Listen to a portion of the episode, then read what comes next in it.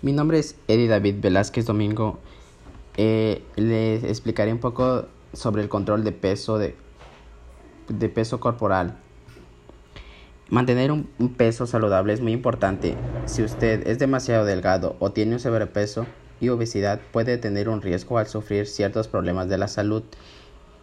Eh, también puede ayudarnos a prevenir enfermedades relacionadas con el peso, tales como las enfermedades cardiovasculares cardíacas y diabetes, las artritis y algunos cánceres. Comer demasiado o no hacer suficientes actividades físicas se le hace subir de un peso.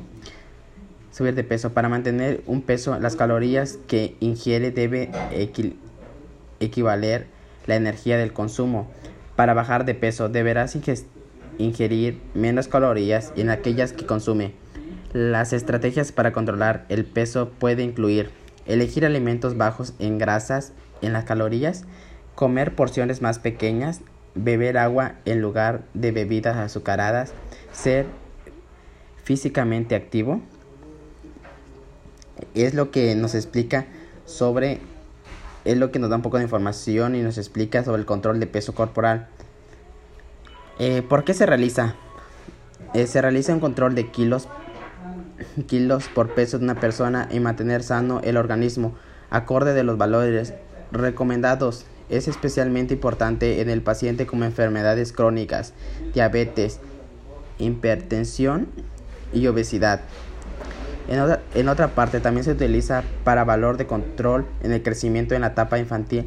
Es necesario estudiar si hay una ingestión adecuada a los nutrientes. Además, también se indica realizar un control de peso en pocos trastornos alimenticios como anorexias y bulimia para, para la correcta recuperación tras enfermedades e intervenciones quirúrgicas. Eh, control, preparación para el control de peso. En primer lugar, debe destacar que si el paciente piensa empezar en un programa para adelgazar o controlar el peso, debe consultar con su especialista para que evalúe su peso, su peso posible en riesgo de la salud. Determinará las necesidades reales para el paciente. Si necesitas bajar de peso, adelgazar, ganarlo, etc., en qué puede ayudarte a tomar, a tomar decisiones al respecto de una forma informada. Asimismo, antes de seguir cualquier tratamiento de un control de peso, es importante tener en cuenta la motivación es esencial a la hora de iniciar el, tratamiento nutricional.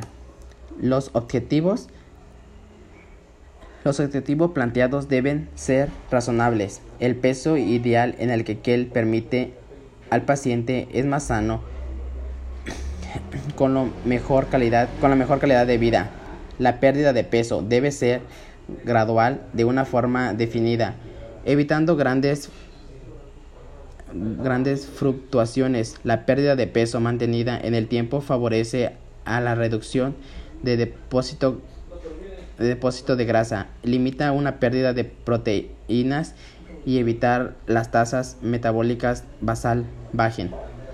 Las dietas deben ser equilibradas sin azúcar, parencias de micronutrientes ya que pueden empeorar el estado de la salud del paciente. La dieta de ser variada, evitando la, evitando la monotonía, monotonía de los platos, como se demostrará a los pacientes, se le impartirá obtener buenos resultados. Es la información que nos es la información que les que les presento sobre el control de peso corporal. Eh, muchísimas gracias. Eh, soy alumno de la escuela Salazar. Mi nombre es David.